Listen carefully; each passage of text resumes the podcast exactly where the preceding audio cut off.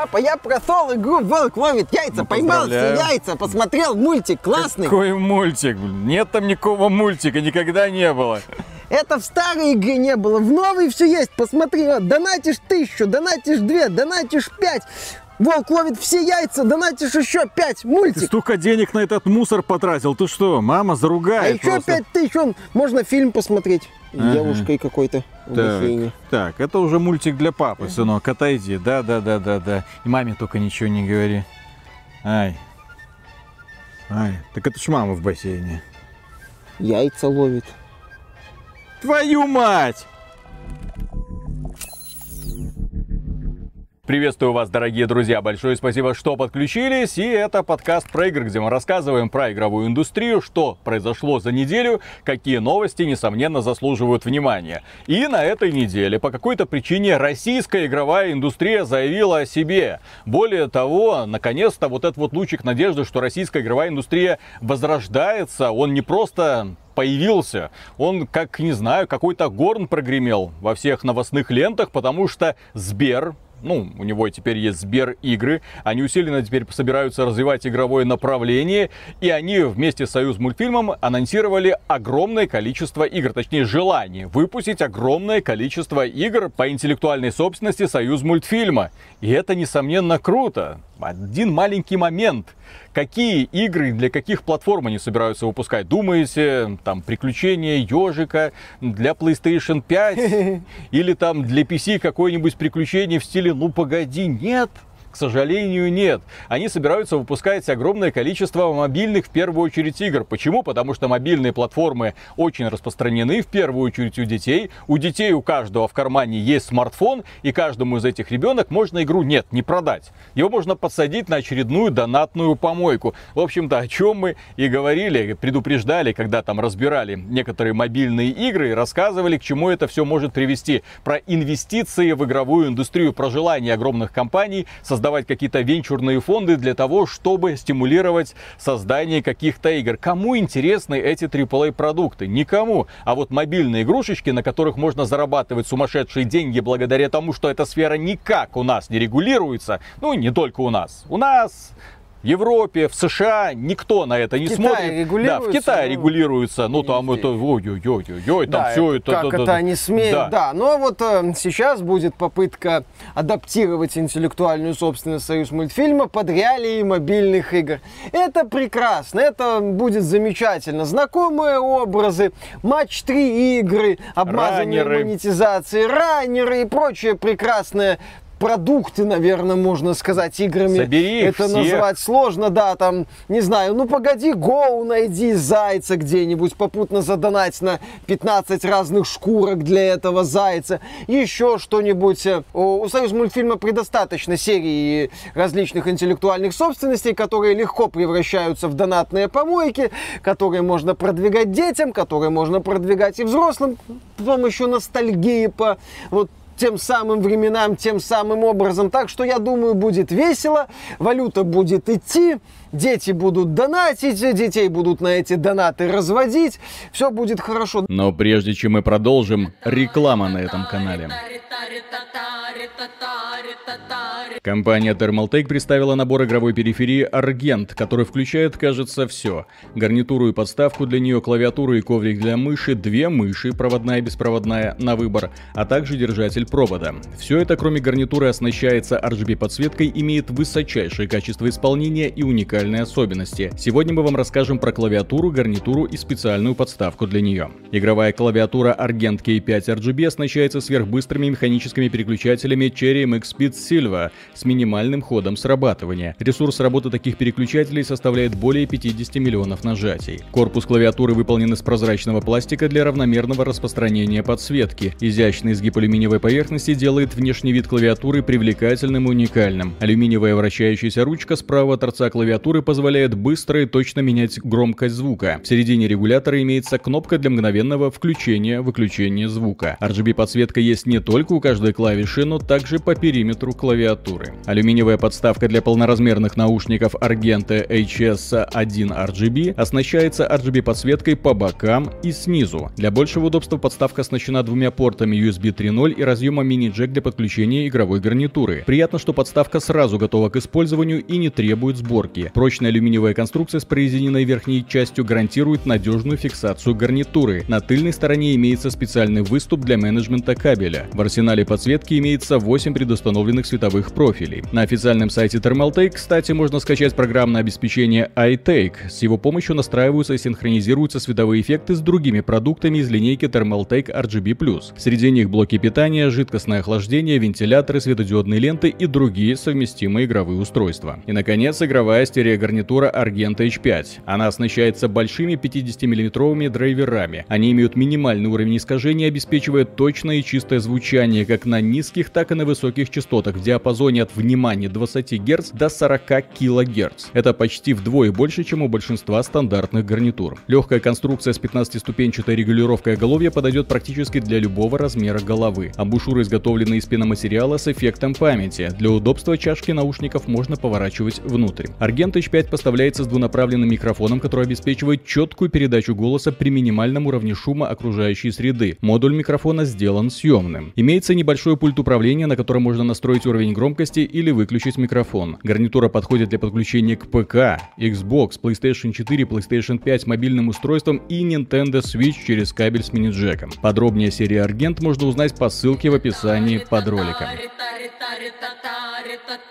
Да, когда мы обсуждали возможное создание фонд игр, мы высказывали в том числе мысль о том, что, наверное, флагманом, ну, главным флагманом э, российской игровой индустрии является компания Mail.ru, которая специализируется на условно-бесплатных донатных помойках. Причем агрессивно донатных помойках, причем помойках, в которых вы можете брать донаты в кредиты в рассрочку. Привет, Warface, блин. Да, то есть когда система монетизации переходит уже все разумные пределы. И, увы, да, мы, возможно, станем свидетелями попытки создать свою Candy Crush Saga, например. Почему нет? А почему? Нет, все делают, а эти почему не могут сделать? Просто когда нас недавно спрашивали на стриме по поводу российской игровой индустрии, не хотели бы вы рассмотреть эту ситуацию, российская игровая индустрия, к сожалению, сейчас пребывает в э, приподнятом состоянии. С одной стороны, у нас есть независимые компании, и к ним иногда приходят э, хорошие инвестиции. Atomic Heart, пожалуйста. Ребята заявили о себе, ребята привлекли в итоге внимание крупных игроков, на них обратила внимание даже Tencent, и они создают реально AAA продукт. Ну, прям который выглядит шикарно и который можно вот, я не знаю, как там насчет геймплея по поводу общего качества, насколько он будет забагованным и так далее, но по презентационным роликам выглядит великолепно. Вот именно если вы хотели увидеть там Bioshock 4, я хочу, чтобы Bioshock 4 выглядел вот на этом уровне примерно. Ну, хотя бы, да. Но основные инвестиции, и это понятно всем, будут вкладываться не в AAA продукты, потому что это очень рискованный бизнес. Дорого Очень сложно отбить, да. То есть ты вкладываешь несколько лет в разработку этого. Потом игра выходит и элементарно может вот так вот схлопнуться. Хорошие продажи первый месяц, второй. И если в игре не предусмотрена система монетизации, если это не игра-сервис, все. Она вылетает быстро из интереса пользователей. Поэтому на таких играх не получается много зарабатывать. Раньше AAA игры были драйвером основным, они тянули за собой всю игровую индустрию. Сейчас это тот самый сектор, на который даже крупные издатели обращают все меньше и меньше внимания. Ну, Сейчас крупные издатели обращают внимание на конкретно такие вот хорошие, условно, бесплатные продуктики. И вот, пожалуйста, FIFA. У нас остается бренд, который продается год от года. Но у нас есть FIFA Online. Недавно, кстати, была достаточно мощная рекламная кампания FIFA Online 4 э, в российском, ну, в СНГ Да, регионе. у нас есть вроде как Call of Duty, но с другой стороны Warzone приносит сумасшедшие деньги. И Бобби Коти, конечно, понимает, что каждый год надо по-прежнему выпускать по новой Call of Duty, но по сути теперь это не является статусом кво для выживания. Нет, теперь можно в спокойном режиме, ну, а он продолжит это, да, но сейчас можно на это не делать основную свою главную ставку. Главная ставка идет на развитие Warzone. И это понятно. Компания Blizzard, ваша главная задача выпускать игры, сервисы. Условно бесплатные, но главное, чтобы они продолжали приносить сумасшедшие деньги. Хотите сделать Diablo 4, подумайте, как он будет зарабатывать в долгосрочной Посмотрите на перспективе. Lost Ark. Да, и поэтому, естественно, ты говоришь Mail.ru, ну, они все делают правильно. То есть с точки зрения вот монетизации Нет, они все делают бизнеса, правильно, все да? делают правильно. Студия Гайдин все делает правильно, потому что выпускают условно бесплатные продукты, которые она пытается там раскручивать. Создатели мобильных игрушек, которых у нас очень много, тоже все делают правильно, потому что так получается очень за недорого создавать продуктик, который потом можно бесконечно развивать, причем известными способами, нахлобучивая на это всем хорошо известные способы монетизации и зарабатывать сумасшедшие деньги. Мне просто жалко, что вот эти любимые герои из Союз мультфильма в итоге появятся вот в- именно в таких вот У образах. них есть все шансы, Ребята, да, детишки, скачайте, таких вот это же образов. так весело. А теперь смотрите, надеюсь, ваши родители там не установили никакой родительский Ну контроль. да, не дай бог, мало ли, а то вы да, донатить да, донатить, потому что никаких ограничений на донаты в России нету, поэтому ребенок может элементарно вот так вот в монитор бросать деньги В экран в, экран- в смартфона. экранчик смартфона, да, для того, чтобы получить, не знаю, там волка в каких-нибудь фиолетовых штанах. На этом все. Да, и, и вот этого я произойти. очень сильно опасаюсь. Плюс на, на российском рынке себя прекрасно чувствуют компании типа Plagium, типа Lilith Games, э, это создатели Варпаса, вот замечательной в кавычках игры, в кавычках, э, которая, реклама которой агрессивно мелькала в интернете и мелькает до сих пор, причем эти самые рекламные ролики не соответствуют реальности, людей просто обманывают. Поэтому, да, к сожалению, когда такие новости читаешь, э, становится немного грустно, потому что ты, ну, видишь э, развитие индустрии, видишь, э, во что она превращается, и, в общем-то, понимаешь, э, куда люди, у которых есть деньги, эти самые деньги будут вкладывать. Возможно, конечно, мы получим имиджевые проекты одиночные, но это что-то из реальности розовых паней с э, радужными каками. Да. Но есть и приятные новости, Относительно. Которые приходят внезапно от Роскомнадзора. Та-дам! Да-да-да. Эта организация приятно удивила. А что произошло? Она обратила внимание наконец-то на игры, на те проблемы, на которые мы уже давным-давно говорили. Они сказали, что рассмотрят в ближайшее времени, ну или, по крайней мере, выставят на рассмотрение правовой статус внутриигровых валют, а также лутбоксов стриминговых платформ и платежей пользователя к пользователю. Потому что все это используется не только для поддержания, скажем так, стримеров и пользователей, но в том числе для отмыва денег, для того, чтобы использователи путем мошеннических схем, а все эти странные методы монетизации относятся именно к ним. Их нужно рассматривать каждую, рассматривать отдельно, На на мой взгляд. Да, потому что Миша вот только что вспоминал про игру Warpass от Lilith Games. Есть еще Хроники Хаоса, да, которые продвигаются просто путем обмана пользователей. Вам показывают игровой процесс, которого в игре нет, просто для того, чтобы вы кликнули. Вы кликнули, вы заходите, вы скачиваете этот продукт, вы смотрите так, вот здесь что-то проапгрейд, здесь задонать. А когда вот начнется вот эта вот игра, которую там показывают в роликах, э, вокруг которой типа огромная активность, какие-то там актеры, как-то так, о боже мой, теперь у меня есть вот это, вот это. Да, а ты задонать. Смотри, вот у нас система развития, вот 20 тысяч ресурсов, вот здесь вот этот ресурсик можно купить, вот этот ресурсик. здесь ускориться. Вот сюда пройди, вот этот ускоритель прокачки. Ой, у тебя закончилась энергия, но мы тебе ее можем незадорого продать. Пользователь, да, вкладывает порой небольшие деньги в это, а Но некоторые вкладывают достаточно. большие. Но этого достаточно, потому что охват этой рекламы вот такой вот, огромный. Она до вас из каждого утюга пытается достучаться. Поэтому пользователи, кто-то скачал и сразу там дропнул, кто-то скачал и интереса ради там заплатил 2, 3, 5 долларов, кто-то увлекся на 10, 20 долларов, А кто-то- кто-то с бухты-барахты вбросил туда тысячу долларов. Lilith Games это и надо. Им нужно вот эта вот постоянная текучка ротация. Освоили одну аудиторию, хорошо. И проект перестал приносить сумасшедшие деньги, запускаем новый, такой же. Такой же, но немного в другом сеттинге. И, и запускаем новую рекламную кампанию. С надеждой, что теперь это точно люди придут, ну, новая вот эта вот аудитория, уже немножко повзрослевшая. Потому что, еще раз, люди взрослеют. Кто-то уходит от этих мобильных игр, уже понимая, чем они являются. Но приходят новые люди, которые, ну вот, э, получили в руки только смартфон, дети, у которых критическое мышление на минимуме, и они начинают заново туда вбрасывать. Лутбоксы на данный момент, я скажу страшную вещь, это наименьшая из проблем, которую нужно рассматривать. Нужно рассматривать общую идею монетизации мобильных игр. Потому что то, во что они превращаются, отдельные продукты, еще раз, отдельные продукты, которые рекламируются активно и агрессивно через блогеров, которые активно вам рекламируются через всякие ролики на Реклама ютубе. которых Да. не соответствует действительности вообще. Это мошенничество в чистом виде. И это тоже нужно рассматривать. Вот, ну, это как обращение Роскомнадзора, да. Ну вот, возможно так. Но при этом Роскомнадзор выдвинул еще одну инициативу, которая мне тоже не кажется страшной.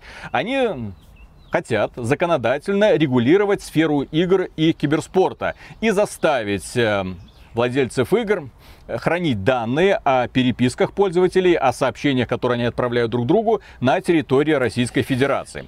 То есть технически практически у каждой игры есть свой собственный чат – есть закрытые какие-то группы. Пользователи в этих самых играх могут что-то обсуждать. И далеко не всегда они обсуждают темы, которые относятся к играм или там к жизни, или там взаимоотношения друг с другом. Или к закону вообще. Мы недавно обсуждали тему, когда наркодилеры использовали детей в своих делах, оплачивая их, скажем так, работу вибаксами. Да, То парень, есть... у тебя 14 лет нет, ты не, не попадаешь под уголовную ответственность, поэтому давай, ты вот это вот странный пакетик у себя дома похоронишь, а потом занесешь куда надо. А, а мы тебе да. вибаксами заплатим. Отличная сделка. Отличная сделка. А потом ты этот пакетик вон вот по этому адресу, вот под этот кустик положишь и все. И все, ничего тебе эти, не будет. Да, и эти соглашения идут через игру. Через Fortnite. То есть идея, которую предложил Роскомнадзор, она в целом правильная. Потому что вот мы сейчас описали вполне себе конкретный пример, как злоумышленники используют внутриигровые чаты, внутриигровые системы общения для своих дел. К сожалению, да, вот эта вот идея с хранением на территории России информации, она не самая удачная по той причине, что издатели и компании в такой ситуации просто скажут, ну и хрен с ним, мы отключаем, значит, для российского региона систему общения в своих играх. Вот пример у Виталика на груди написан, да. Компания Riot Games отключила голосовое общение в игре Valorant на территории России. Да, кстати, это интересная особенность, потому что я играю в Беларуси, и мне люди пишут там, да там даже голосового чата нет. Я говорю, да вот Есть. Же, вот же, вот, смотрите, вот я общаюсь там с другими людьми, все нормально. Нету. А потом оказалось, что ребята, для того, чтобы не вот, это, вот входить вот это вот правовое поле, сказали просто, а, отключаем голосовой чат. А следующим шагом, что они могут сделать? Отключат текстовый чат, просто конкретно на территории Российской Федерации. Потому что это возможно. Еще раз, не такой большой рынок, чтобы за него цепляться вот именно таким вот образом. Чтобы здесь еще какие-то базы данных, что-то хранить, перед кем-то отчитываться. Зачем этот геморрой, если можно просто отключить, а сказать пользователям, ребята, ну все же знают, как общаются пользователи PC через Discord. Вот туда идите, вот там составляйте свои партии, вот там общайтесь текстово, там рассылайте друг другу веселые картинки. Пусть Discord вот за это все и отвечает. А потом еще Дискорд придет такой, а ну, мы, мы на территории Российской Федерации тоже как-то не очень а, хотим работать. Возможно, придется уже создавать систему по аналогии с Китаем. Через где, партнеров. Да, чтобы работали через партнеров, но здесь опять же возникает вопрос о том, что китайский рынок, он несоизмеримо более выгодный и важный, чем российский, поэтому как с этими партнерами российскими будут работать, начинается куча-куча оговорок. Здесь мы получаем такую вот ситуацию, что идея, предложенная Роскомнадзором, она неплохая по своей сути. Но, к сожалению, ее реализация, она опять э, с помощью молотка. То есть давайте мы побьем как-нибудь, а там посмотрим, э, что получится. И получиться может не очень все хорошо. Да, и в первую очередь это нанесет ущерб конкретно российской игровой индустрии, которая будет очень странно смотреться рядом с э, европейской, да. То есть те же самые игры, но с ограниченными функциями. Но при этом с такой же системой монетизации. За что я плачу? Извините. Ну, посмотрим, потому что все это, конечно, конечно, будет еще договариваться, к чему это может привести.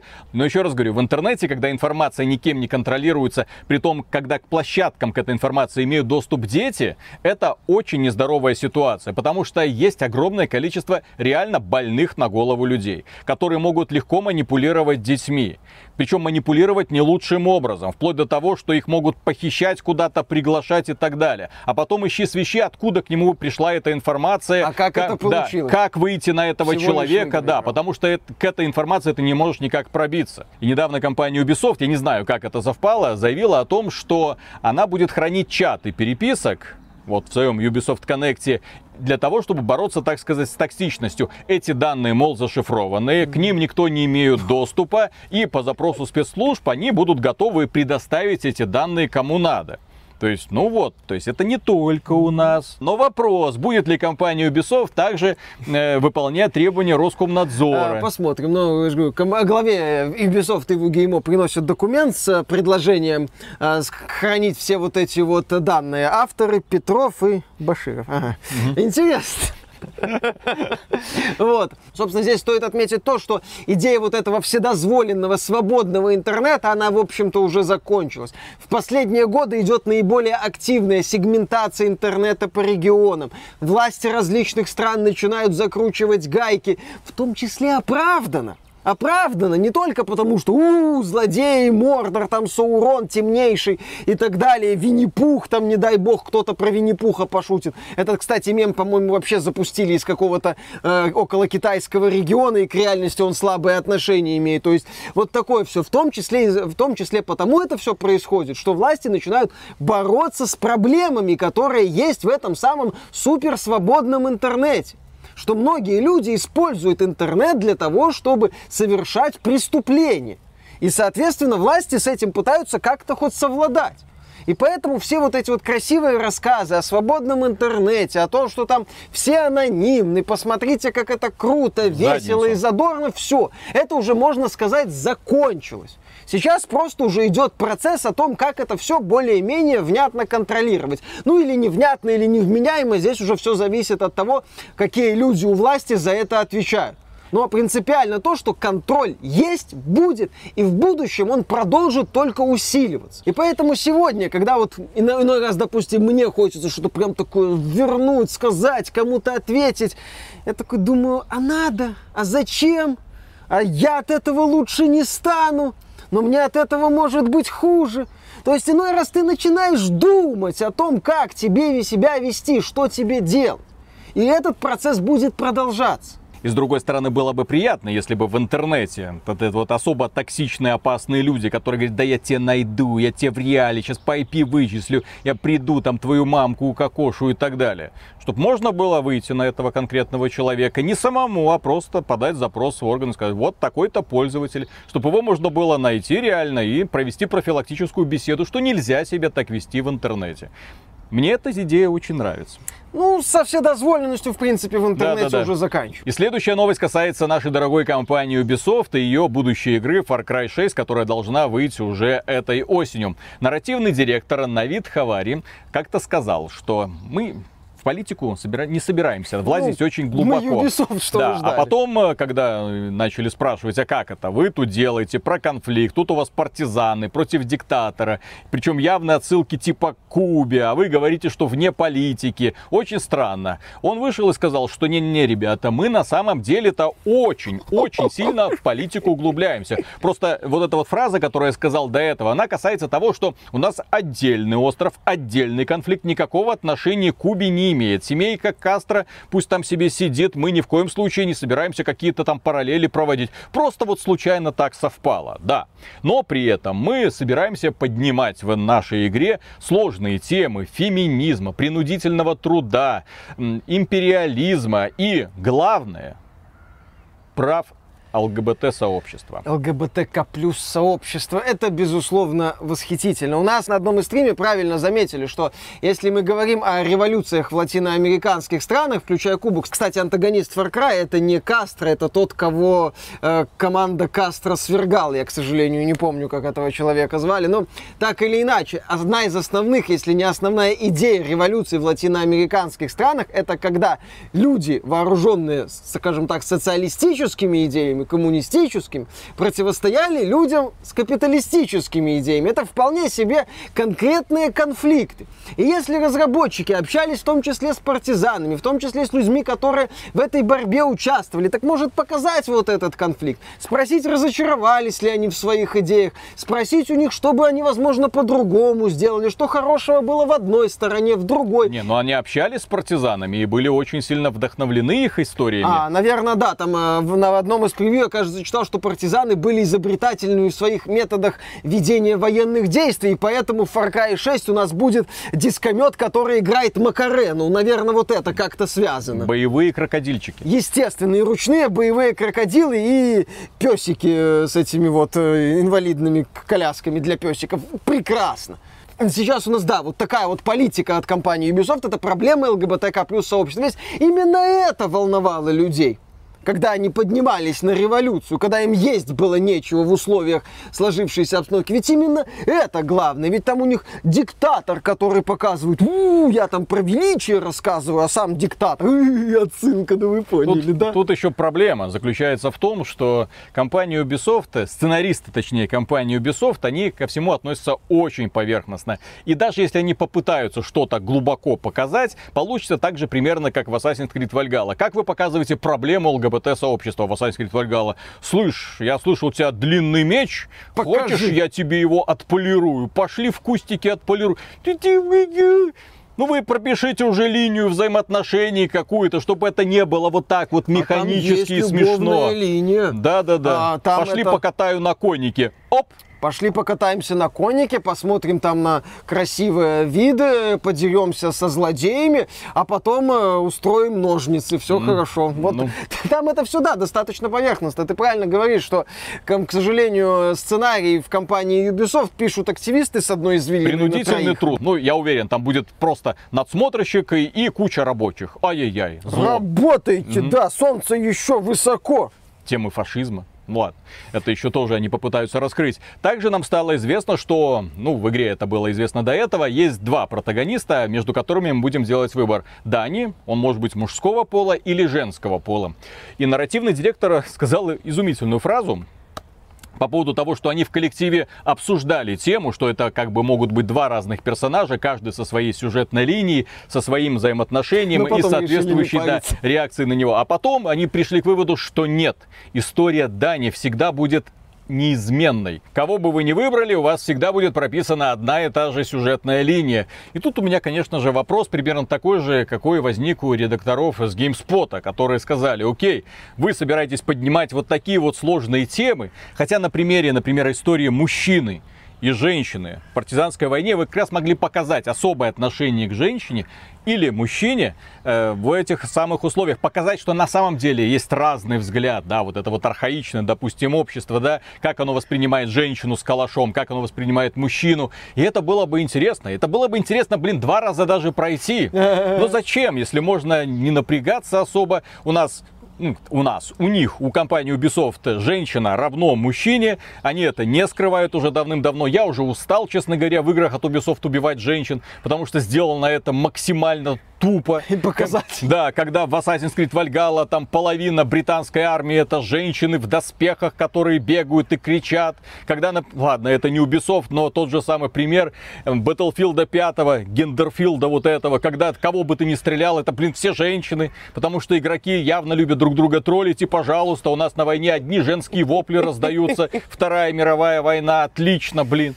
Виталик, То есть просто такое вот, такое вот выпадение, просто вот выпадение из реальности уже идет. Вот что ты требуешь от компании Ubisoft? Прорабатывать две разные сюжетные линии? Ну, они, слушай, они нарисовали самую большую карту в истории Far Cry 6. Они пообещали огромное наполнение после прохождения сюжетной линии, что ты можешь там гриндить просто до бесконечности немножечко сюжетной линии, немного разные реплики, немного разные отношения, учитывая, что не на сюжет будет сделан акцент как в Far Cry 6. Вот, собственно, и ответ. А, вовлекалочка будет, разницы в, при прохождении за мужчину или женщину нет. Зато, да, сколько у этого антагониста Far Cry 6 будет женщин в армии, я думаю, дофига. Мне опять уже к середине игры будет как-то совестно избивать, резать глотки и отстреливать головы женщин. А может как раз таки будет проявление вот этого самого фашизма, что у него как раз в армии будут одни мужики, а. которых мы будем уничтожать, и после нашей зачистки на этом острове останутся только женщины. А. Наверное, так. Ага, у него будут только белые гетеросексуальные. А он сам-то черный. Не, ну Вот тебе и тема угнетения. Да-да-да. Так, и переходим к следующей теме. Тут э, показательные прошлись и Battlefield, и хорошие новости, прекрасные новости для поклонников этой серии, которые думали, что она сохранит свои уникальные черты и привлечет огромное количество людей. Насчет второго можете не беспокоиться, а вот насчет уникальных черт тут, скорее всего, будут вопросы. Дело в том, что компания Electronic Arts пригласила себе на работу Байрона Бида. Это человек, который 10 лет отвечал за развитие бренда Call of Duty. То Генеральным менеджером вот, серии. То есть вот этот вот темный властелин, который гарантирует нам каждый год, гарантировал нам каждый год по одной Call of Duty, и в том числе отвечал за запуск Call of Duty Mobile и Call of Duty Warzone. И теперь он работает в Electronic Arts и отвечает за развитие серии Battlefield. По поводу Battlefield Mobile нам уже известно, эта игра находится в разработке, мы ее пока не видели. Я надеюсь, они найдут нормальных партнеров, которые смогут довести игру до релиза. Да. Кроме того, они, я думаю, что королевскую битву уже скоро представят. У них была какая-то, но она там закопалась сама собой. Но теперь Будем ждать э, какой-нибудь Warzone? Battlefield Warzone. Ну а почему? Зачем далеко ходить? Тем более это Warzone, по-моему, еще никто не забрендировал. Можно будет вполне себе использовать. Battlefield, Battle Royale. Ну, вот, много... Battlezone. О, Виталик, да. Battlezone. Battle, Battlezone, да. Можно будет это сделать. Я за серию Battlefield в этом плане, кстати, как раз таки больше рад, потому что очевидно, что до этого, не знаю, кто отвечал за развитие этой серии, головы у него не было. Вот ее метало из одной стороны во вторую, все мы помним супер неудачный запуск Battlefield 4. Все мы помним Battlefield Hardline, который создавался тоже вот так вот. А давайте Battlefield, но только про полицейских и бандитов. А создавать его будут вообще разработчики Dead Space. А потом давайте сделаем Battlefield 5, но сделаем его веселеньким таким. Неизвестная война только по секретным документам. А сейчас, ну, был еще Battlefield 1, ну, который был сделан прям вопреки, наверное, Electronic Arts. Но на этот опыт они, в общем-то, закрыли глаза. Зачем зачем нам это не интересно. Давайте переключимся на что-то более модное. Посмотрите, вон люди в Fortnite играют, и можно продавать веселые скинчики. А что у нас по игре по Второй мировой войне продавать веселые скинчики нельзя?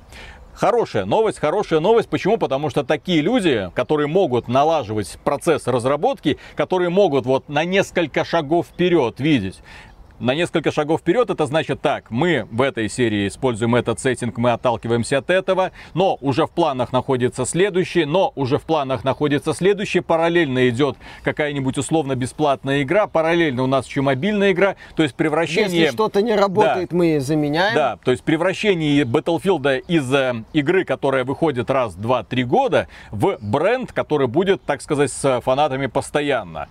Ну, я не знаю, насколько это понравится фанатам Battlefield. Фанаты Call of Duty хавают и говорят, что давай еще, Бобби, подвози новую часть. Чем больше, тем лучше. Мы все готовы, за все готовы платить. И тем более за Next Gen версию Black Ops Cold 2, которая стоила на десятку долларов дороже, потому что быстрее загружалась. И лучше производительность. Оно того стоит. Не, ну оно же быстрее загружалось. Ну, естественно. Ну, естественно. За каждую секунду быстрой загрузки плюс доллар. Да, новость на самом деле позитивная, я считаю, для серии Battlefield, потому что человек доказал, что может вести такую крупную франшизу, может ее развивать в разных направлениях, ну, под его руководством она так развивалась. Если Battlefield так будет развиваться, то вот в этом вот серии в, в рамках развития вполне могут появляться интересные игры. Посмотрим. Да. Кроме того, компания Crytek заявила о том, что она собирается сделать ремастеры первого, второго и третьего Crysis. Ну, первый уже вышел. Ну, первый уже есть, но теперь это будет в рамках единой сборки. Да, будет ремастер второго Крайзиса и ремастер третьего Крайзиса. Они будут продаваться отдельно. И будет еще Крайзис Trilogy. Все три ремастера в одной коробке. И это самый странный ремастер, потому что люди могут подумать, так, ну, Крайзис, это ж типа крутой графон. Соответственно, можно что-то показать. Естественно, Next Gen консоли. А вот хрен вам, на PlayStation 5 и Xbox Series X эти игры будут доступны по обратной совместимости, потому что целевыми платформами являются PlayStation 4 и Xbox One. Ну и на PC, естественно естественно, выйдет. Ну и на Nintendo Switch выйдет. Что там говорили про графон? Короче, на Nintendo графон. Switch тоже будет. Nintendo Switch очень хорошая платформа. Сколько там, 85 или сколько там миллионов уже реализовано. Mm. Тоже классная ну, аудитория. Ну, 5 человек и там, купят, допустим, наверное, этот Crysis. С точки зрения логики компании Crytek, наверное, это тоже Next Gen, потому что Crysis 2 и 3 создавались для Xbox 360. Худо-бедно на нем запускались. Смотреть на это было, конечно, больно, но запускались и работали. Поэтому пользователи консоли консолей, когда выйдет вот эта вот версия для PlayStation 4, ну, они такие, ну да, Шаг вперед. 1080p, наконец-то текстурки не подгружаются на глазах, наконец-то четко что-то стало. Наконец-то, сколько там, 30 FPS? Ну ладно, пусть будет 30 35. FPS, но зато железные 30 FPS вместо вот этого вот, которое вечно туда-сюда бултыхалось. Хорошо. Хорошо, молодцы. У меня, я вот на стриме про это говорил, и когда обсуждали эту новость, я эту мысль повторю. Я очень э, рад за компанию Crytek за то, что они выпустили игру под названием Hunt Showdown. Они показали, что они все еще могут делать крутые графические игры. Они показали, что могут делать крутую реализацию стрельбы в этих самых в играх. Они показали, что могут делать реально такие творческие боевики, которые можно ставить э, рядом, не знаю, там серии Resident Evil, э, ну, не знаю, Village, э, но именно что сражение против зомби, э, там реализованы великолепные сражения с боссами, ну и в целом отрисовка Мрачно. огромных пространств. То есть это тот сеттинг, в котором я хотел бы оказаться в рамках одиночной игры. И вот этот вот опять же крик в пустоту Крайтек, вы сделали отличную вселенную, ну развивайте. Ну нет, вот вам Crysis Crysis ремастерит, а потом, возможно, мы выпустим для вас э, Crysis 4. Ага. Crysis Battle Royale. Да-да-да. Или там вроде мелькали какие-то слухи на основании слитых документов, что сетевая игра по Крайзису находится в разработке. Ну, посмотрим. Крайтек сейчас переживает не самое лучшее время. Ну, к сожалению, когда они там сказали по поводу ремастера второго и третьего, и судя по той демонстрации, которую они сделали в этом маленьком ролике, ожидать какого-то скачка графики не придется. Не будет. Это будет максимум какая-нибудь PC на средних настройках. Ну, я имею в виду для пользователей консоли, а пользователи PC вряд ли вообще заметят какую-то разницу. Хотя, Да. хотя, может быть, пришлют модную трассировку. Они же там в Крайзисе первом ремастере сделали какую-то свою трассировку, которая, правда, работала через пень-колоду, но, тем не менее, Crysis что-то было. ремастерит тормозил, так причем Да, основательно. да. Ну нет, а он тормозил на старте, потом они путем многих патчей что-то там довели до ума. ну, я не проверял, Узна- мне было, в узнаю общем-то, пофиг. современную игровую индустрию. Выпустить ремастер игры хрен знает сколько летней давности, а потом еще где-то полгода заниматься его обновлениями и устранением ошибок. Во. Кстати, насчет устранения ошибок в старых играх. Компания Electronic Arts сообщила о том, что Mass Effect Legendary Edition, а точнее первая часть в рамках этого сборника, русская версия первой части, получит уникальную возможность, реализация которой требовала огромных усилий, а именно возможность выбрать английскую озвучку, например, и русские субтитры. Это великолепно. Ну, это нужно было, во-первых, сделать на старте, но на старте нужно было сделать работу немного больше. Я про это говорил в обзоре данной части, я это повторю еще раз.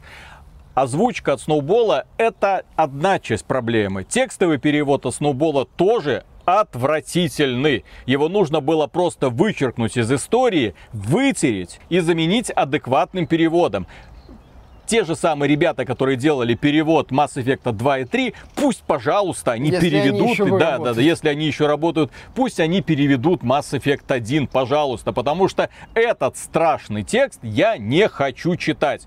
Очень много от себятины, очень много ошибок. И тем более несовпадение терминологии в первой части, во второй и в третьей. Это не должно существовать под заголовком Legendary Edition. Легендарное издание. Какое нафиг легендарное издание?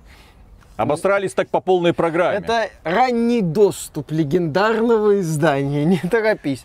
Ну, конечно, хотелось бы вменяемый перевод, но это деньги, средства, усилия. BioWare не хочет, плачет и просится домой. Ну, как BioWare не хочет. BioWare не может, по-моему, уже. Ну, Ну, какие, какие таблетки ей не дают, они уже все, ничего не А встают. Electronic Ну. Arts не надо. Не, ну Electronic Arts зачем-то же их держит. Вот я понять не могу, зачем, но Ну, можно какой-то план у них сказать, есть. мы делаем масштабную ролевую игру. А что, ну, иначе как, Electronic Arts должна будет выходить и говорить, мы подняли на лохах миллиард шестьсот миллионов FIFA Ultimate Team, продолжим дальше поднимать такие бабки на лохах. Нет, конечно. Им надо выйти и хотя бы что-то сказать позитивное. Я не думаю, что дело только в позитивной информации. Почему? Потому что люди, которые работают в Electronic Arts и возглавляют эту компанию, это ребята прагматичные. Они не будут просто тянуть вот эту вот компанию за собой чисто ради имиджа и просирать на них и сотни сотни миллионов долларов Я на каждый думаю, продукт. сейчас как раз таки и будут. Сейчас э, у крупных издателей модно иметь одну-две имиджевых студии или пару имиджевых проектов, чтобы можно было выйти перед э, увлеченными игроками вот эту вот ширму поставить, пока за ширмой пробегает э, табун условно бесплатных донатных помоек, потом эту ширму убрать и продолжить дальше доить аудиторию донатных помоек. Ну, а с другой стороны, они вроде как говорили, что были довольны тем, как пошел Star Wars э, Jedi Fallen Order. То есть они были довольны продажами, прям очень. Поэтому они такие посмотрели, а может быть все-таки AAA имеет смысл вот в текущем формате? Хотя это же боевой. Ладно, посмотрим на будущее БВ. Я думал, что они закроют к чертовой матери эту студию после Анзема, но по какой-то причине они решили дать ей второй шанс. Я Вижу, что перестановки там есть, куча людей поуходила. Ну, очевидно, такое же реформирование, как и у Blizzard. Но в случае с Бобби Котиком там куда более мудрое реформирование, потому что они просто берут старое Blizzard, тык, на мороз, новая Blizzard, ты Вот. приходит. Да, там люди, которые доказали свою состоятельность э, в рамках разработки ремейков. Вот, делайте ремейк Diablo 2. Да. А теперь поговорим про компанию Nintendo. В прошлом выпуске, да, мы озвучивали такие слухи, что они представят консоль Nintendo Switch Pro еще до E3. Возможно, так и произойдет. Но компания Nintendo сейчас вот вышла и сказала, что она проведет Nintendo Direct в рамках E3, и на этом Nintendo Direct будут представлены только игры Для Nintendo Switch. для Nintendo Switch.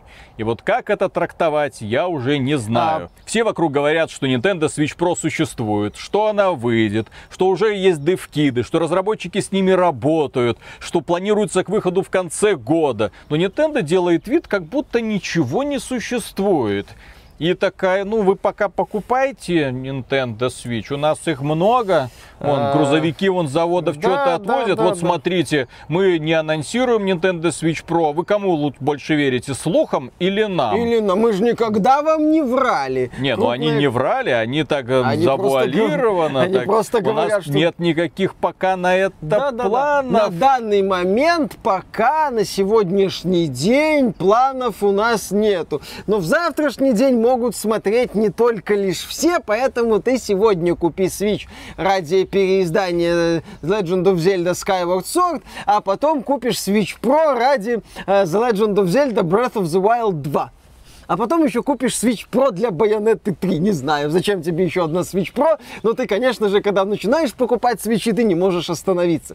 Одно французское издание получило информацию из базы данных французской же торговой сети с упоминанием о том, что новая версия Nintendo Switch будет стоить 400 евро. И информация появится на сайте вот этой вот торговой сети 4 июня. То есть, возможно, возможно, мы увидим Switch Pro до E3. Но в этом случае странное тогда будет решение выпускать э, Legend of Zelda Skyward Sword до запуска Switch Pro или наоборот Nintendo уже без разницы. Очень странная политика у компании Nintendo. Очень странные вот эти вот заявления, что на выставке E3 будут только игры. Собственно, после презентации Nintendo Direct, который будет длиться сколько там, 30-40 минут, по-моему, а будет еще презентация Nintendo Treehouse Live, но это стрим на несколько часов, в рамках которого будут демонстрироваться игровой процесс э, разнообразных проектов от Nintendo. Metroid Prime 4. Да, да, да, да, да. Bayonetta 3, Bayonetta 3. э, Новая Зельда.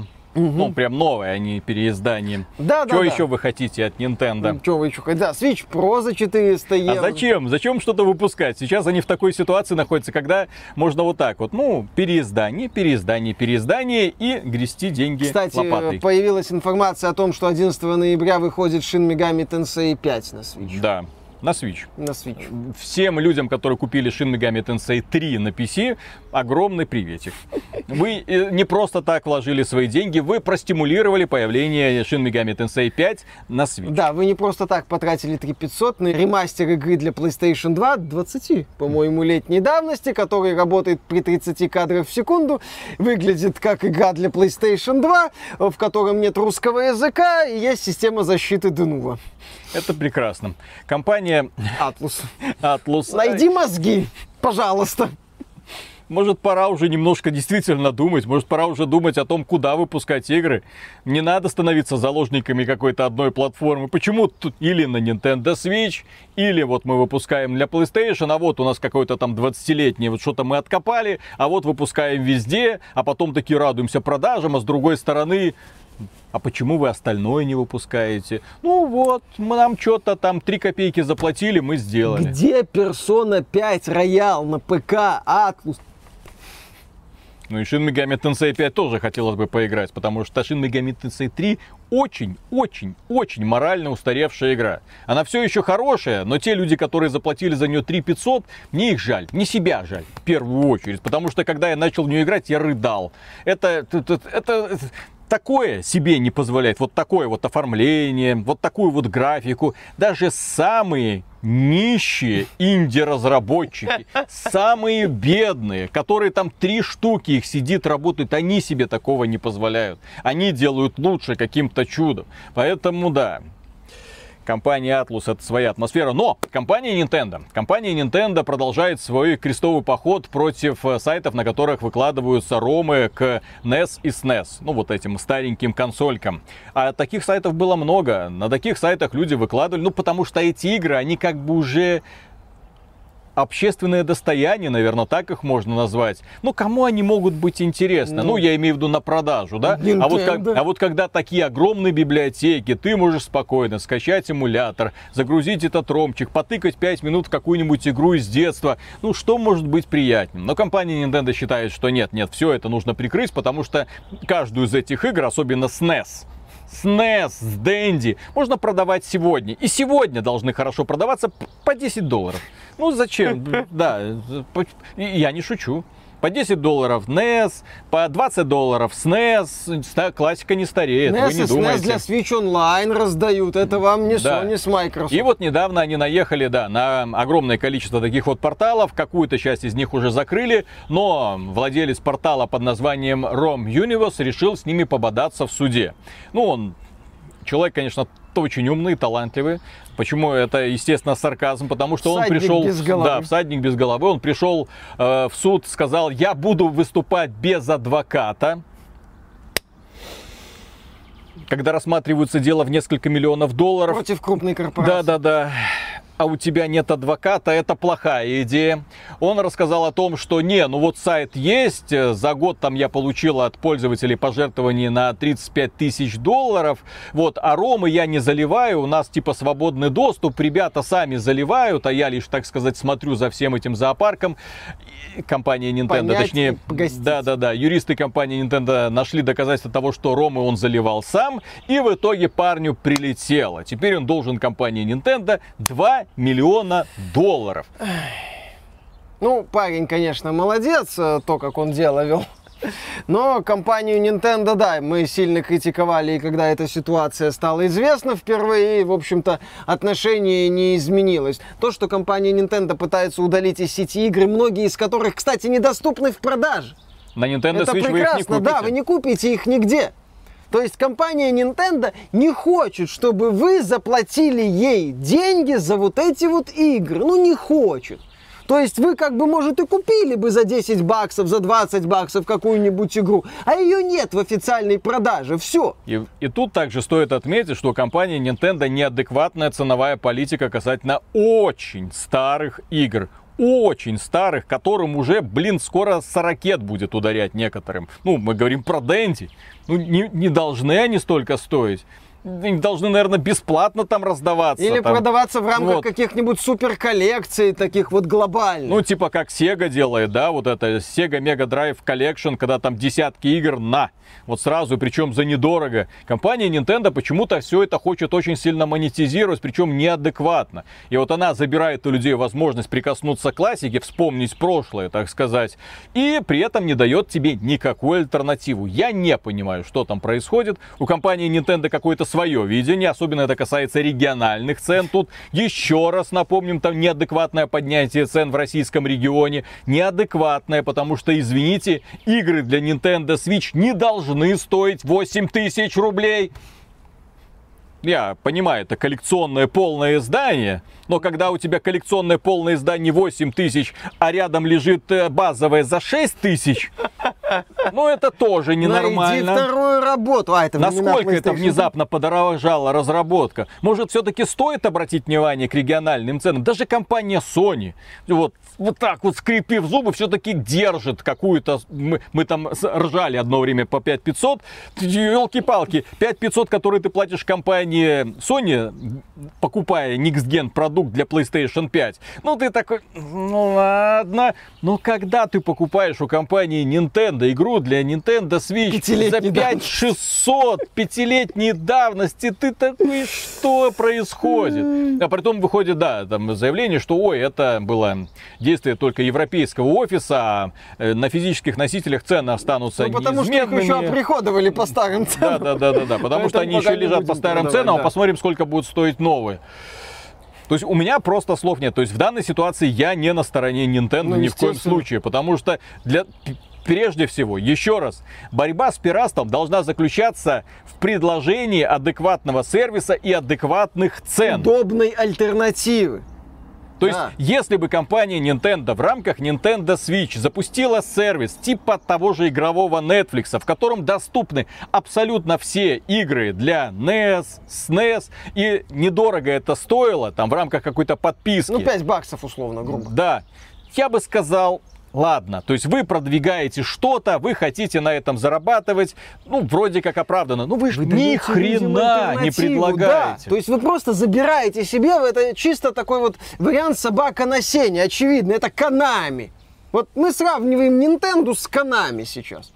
Потому что Nintendo просто берет, лишает пользователей, людей, которые бы, возможно, приобщились к этим играм от Nintendo. Может быть, это потенциальные обладатели Switch, которым захочется увидеть новые части каких-то знаменитых проектов на, на консолях от Nintendo, актуальных сегодня консолях. Но нет, Nintendo одной рукой лишает людей возможности оценить эти игры, приобщиться как-то к ним, а другой рукой вот так вот под себя это все э, загибает и говорит, что нет, ребят, нет, мы это никак не увидите. Слушай, Nintendo, а можно я поиграю в ваши игры? Нельзя. Угу. А как? Вот как-то можно? Как-нибудь можно. Раздадим в Switch Online. А когда? Не знаем. А какие игры? Не скажем. А вот этот проект можно посмотреть? Нельзя. Отличный подход Nintendo. Просто идеальный, отличное уважение прям к игрокам. Кстати, калькулятор там за 900, 900. рублей на Switch можно купить. Да, вот отлично. Вот тебе ретро-гейминг, так сказать. Но там еще рядом теперь продается Paint, где можно пальцем рисовать что-то, угу. тоже Слово за немалые деньги. Nintendo. Я просто в экстазе от того, во что превращается eShop. И следующая тема является продолжением предыдущей. Напрямую, потому что компания Electronic Arts на этой неделе заявила, что она убирает из своего цифрового магазина несколько игр серии Need for Speed. Как-то Carbon, Undercover, The Run, Shift 1 и Shift 2. Эти игры не будут доступны для покупки. Легально вы их получить не сможете. Сервера будут закрыты. И на этом как бы у нас все. Главный вопрос компании Electronic Arts у меня такой. Да, Компания Electronic Arts, а вам не нужны деньги, которые я бы готов был потратить на вот эти вот части Need for Speed? Да, это не космические деньги, да, там покупателей немного, но я так понял, что вам эти деньги не нужны, да? Ну хорошо, это нет гарантии, что я буду тратить эти деньги на другие ваши проекты. Я хочу именно этот Need for Speed, допустим. Не нужны вам мои деньги? Ну хорошо, я пойду на ресурсы, которые предлагают эти игры мне совершенно бесплатно. Я бы купил, но у меня нет такой возможности. Просто интересно возникает ситуация, когда компания уже становится настолько пофиг на свои старые игры, что она просто их убирает с продажи. Ну, возможно, там в месяц одну-две игры, но это уже что? Все, место на диске кончилось, я не ну, знаю. они не хотят, возможно, возиться с лицензиями. В случае с Need for Speed это, скорее всего, связано с лицензиями на музыку. Э, Electronic Arts просто плевать. Ну, еще раз, здесь на самом деле в такие моменты, да, можно делать заявление, что с моральной точки зрения подобные проекты можно спокойно брать в известных местах на да. букву Т. Потому что компаниям ваши деньги за эти продукты не нужны. И компания не хочет прикладывать никаких усилий для того, чтобы у вас была возможность занести ей деньги за эти проекты. Все, точка. Кроме того, стало известно, что в США подорожали телевизоры, но не 4К телевизоры, не, не OLED какие-нибудь телевизоры, не 8К, которые там на всю стену, а старые CRT-шки с электронно-лучевой трубкой. Некоторые модели уже достигают цен, потому что их не производят. Там изначально они стоили там тысячу долларов, сейчас уже 3-4 тысячи долларов Ретро-гейминг, блин. Да, почему произошло? Ретро-гейминг. Потому что эти люди, насмотревшись блогеров, которые играют в старые игры на мониторах и телевизорах старых, опять же, они увидели, что они выглядят по-другому и хотят погрузиться в примерно в то же самое. И внезапно какая-то, не знаю, эпидемия возникла, люди скупают вот это, ну, опять же, лишние деньги, наверное, некуда тратить, некуда летать, ха-ха. Ну, вот, и люди скупают эту самую технику. И в итоге создался такой уже дефицит, и более того, даже у нас уже это начинает потихонечку расти. Если вы как хотите купить какие-нибудь старые Sony, спешите, спешите, Продам потому что скоро будет не достать. Дорого. А все почему? А дело в том, что на телевизорах с электронно-лучевой трубкой на самом деле другое изображение вот те пиксельные игры, которые выходят сегодня в огромном объеме, и разработчики которых, наверное, никогда в жизни, ну, в силу возраста, не видели, как оно на самом деле воспринималось в 90-е нулевые, ну, они показывают нам порой просто ужасающие пиксели, ужасающие картины, которых мы в нашем детстве никогда в жизни не видели. Потому что CRT-телевизоры, они сглаживают изображение, делают его более мягким. Вот это вот переход полутонов, оно смотрелось, да, прекрасно.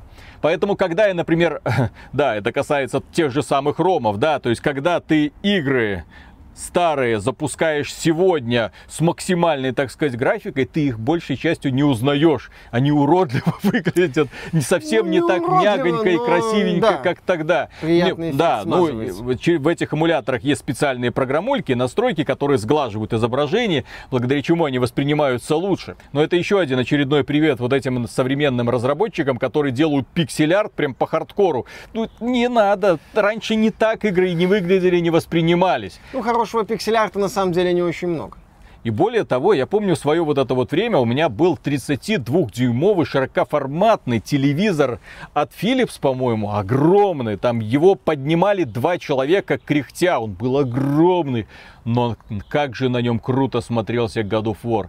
Я после этого, вот когда я проходил God of War 2 на нем, я говорил, а это был 2007 год, когда у меня рядышком стояла PlayStation 3, я говорил, Next Gen, ты не нужен, посмотрите, что на PlayStation 2 можно было творить. И да, благодаря вот какой специфической картинке, которую выдавал экран, да, ты рядом запускал на этом же телевизоре, правда, да, какой-нибудь Resistance. Ну, и Resistance не обладал такой классной, яркой, сочной графикой. Зато мыльце было. Зато было мыльце, да, и которое, к сожалению, с которым приходилось мириться, да. А потом у меня было самое большое разочарование в жизни, когда я после этого огромного телевизора перешел на традиционную вот эту жидкокристаллическую панельку, причем вот этого самого раннего качества, когда там еще черного не было даже в помине, когда время отклика было такое себе, я такой, блин, поменял шило на мыло, как зачем так? я это Next сделал? не нужен. А потом, да, моей любимой игрой, например, был Doom 3, который так шикарно выглядел на моем э, мониторчике 17-дюймовом. И сегодня я вот не могу добиться похожей картинки на современных вот этих жидкокристаллических мониторах. Ну вот почему-то я не понимаю почему. Вот воспоминания такие яркие, классные, шух, вот настоящий черный цвет, вот это вот сглаживание. А сегодня что-то не то с изображением. Да, 4К что-то не помогает помогает. Да, по воспоминаниям-то раньше игры крепко стояли, а сейчас уже что-то не то иногда. Не, ну если бы у меня была какая-нибудь отдельная лаборатория, да, допустим, то я бы в этой лаборатории отдельно сделал место под какой-нибудь старый компьютер со старым вот этим вот монитором, и я бы на нем запускал старые игры и кайфовал. Вот прям так, как надо. Да. Вот, приводил бы сына, смотрю, вот как должны выглядеть пиксельные да. рогалики, вот оно. Лаборатория, да, старый комп, ЦРТ, телевизор, школьница, это уже статья не отнимает. Второгодница. Хорошо, первокурсница. Да, первокурсница. На обучении. Стажировка, так сказать. Да, да, да. Старые, обучаем старым технологиям. Никаких намеков. Ну и напоследок у нас две новости. Одна плохая, другая хорошая. Начнем с хорошей новости для того, чтобы вы охренели. На eBay недавно удалось продать куриный наггетс. Это кусочек курицы, зажаренный в масле. Куриный наггетс. Ну, я думаю, люди ходили в какие-нибудь KFC-шечки, да, знают, mm-hmm. как это выглядит. А, и удалось его продать за 100 тысяч долларов. Mm-hmm. Что это за куриный наггетс? Как его удалось продать? А дело в том, что у него была форма космонавта, ну, у него было две ножки и форма космонавта из Эман Ас. Изначальная ставка была 99 центов, если я не ошибаюсь, и внезапный ажиотаж возник, внезапно люди начали смотреть, плюс эту тему прорекламировали, ну, случайно даже ее коснулись ребята, которые создавали Эмана в своем твиттере, такие, о, прикольно, и внезапно какие-то коллекционеры, больные на голову, побежали это покупать и друг с другом соревноваться. 100 тысяч долларов за куриный наггетс. Это, блин, что? Планета в порядке. Людям капздец. Да. Вот, ну ладно. Не, ну, ну тут я не, не знаю, ну, что здесь как Не, ну в данном, в данном случае, я не знаю, сочувствовать человеку, который может вот так вот выбросить 100 тысяч долларов, или восхищаться им. А здесь можно такую неожиданную аналогию провести. То есть мы вот регулярно критикуем э, донатные помойки за то, что там есть скинчики, виртуальная валюта, которая в производстве стоит копейки, у которой реальная стоимость нулевая. Но это все раздувается в формате того, что вот посмотри, легендарная шкурка, легендарная раскраска, легендарное там оформление оформление какого-нибудь топорика, которое может стоить 200 долларов. То есть это такая вот пиар-накачка вещи с реальной стоимостью, мягко говоря, невысокой. И здесь, мне, мне кажется, что-то похожее. Вот. То есть есть вещь с реальной стоимостью ноль, примерно, ну не ноль, но там... Тем не, более не, полежавшая Да, вещь. полежавшая. То есть мы имеем кусок курицы в масле, уже не свежий, соответственно, ее стоимость близка к нулю. К нулю. Это не, какой-то, не какая-то даже картина какая-нибудь там необычная, э, которую можно раскрутить. Это не предмет ну, искусства. Это просто кусок курицы, который благодаря элементам твиттерной истерии раскрутили до 100 тысяч долларов. Учитесь. Да, учитесь, что называется. Да. И последняя новость на сегодня. Грустная, потому что умер Бенуа Сакаль в возрасте 66 лет. Человек, который, да, он прекрасный иллюстратор, рисовал комиксы, но в игровую индустрию он пришел, да, принимал участие во многих проектах и больше всего знаменит благодаря серии Сайберия. Первая, вторая часть однозначно рекомендуем. Прекрасные квесты. С третьей не все не получилось. Надо. Четвертая вот планируется к выходу. Не пойми сейчас она на ком свете находится. И здесь можно было бы сказать просто такие слова грустно, жалко и так далее. Я скажу следующее. Очень хорошо, когда после человека остается такое воспоминание, такое наследие, и когда о нем знают миллионы людей, и которые, в общем-то, скорбят у которых есть повод на самом деле немного этим днем погрустить, потому что человек на самом деле был великий. Бенуа Сокаль. Сайберия. Я думаю, что многие люди, которые проходили эту игру, несомненно пропитались творчеством этого человека, потому что уж то-что, а визуальный стиль там был просто потрясающим. Так что, дорогие друзья, на этом у нас сегодня все. Большое спасибо за внимание. Если вам данный выпуск понравился, поддержите его лайком, подписывайтесь на канал, подписывайтесь на нас в социальных сервисах, заходите к нам на сайт Ради игровых новостей. Кроме прочего, у нас есть магазин мерча, где можно купить всякие кружечки и поп-сокеты, кстати, есть термокружки тоже в нашей, с нашими логотипами. И если вам нравится то, что мы делаем, и вы хотите поддержать проект рублем, добро пожаловать на Patreon или ВКонтакт. Мы за финансовую поддержку говорим огромное спасибо. Дальше продолжаем работать. Пока. Пока. Интересно, как обиделись боссы Intel на Тима Кука? Как они его называли в закрытых колуарах? Ах, этот гордый гей, что он тебе позволяет? К чему он собирается нас привести? Он лишает нас веселых контрактов. Он отказывается от наших условий. Мы Давайте ему отомстим. Мы его поимеем. Нет, нет, нет, нет, нет, нет. Мы не можем его поиметь, а вот он нас может. Давайте к нему подошлем ша-стример. Ой-ой-ой. Задонатим от его имени какой-нибудь, что стримишь, она его имя напишет на сиськах, ему станет плохо, и он уволится. Хитрый план. Не, ну компания Intel в этом плане вызывает у меня исключительно восхищение. Это так вот, так бороться с мельницами, по-моему, еще никто не боролся. Такая вот с наезда такая, ах ты, Не бомбит у меня! ах ты, Тим Кук. Почему Тим Найдем Кук? на тебя управу. Почему Тим Кук говорит, что у нас бомбит, когда у нас не бомбит? Ладно, Ну что, начинаем. Так, раз, два, три.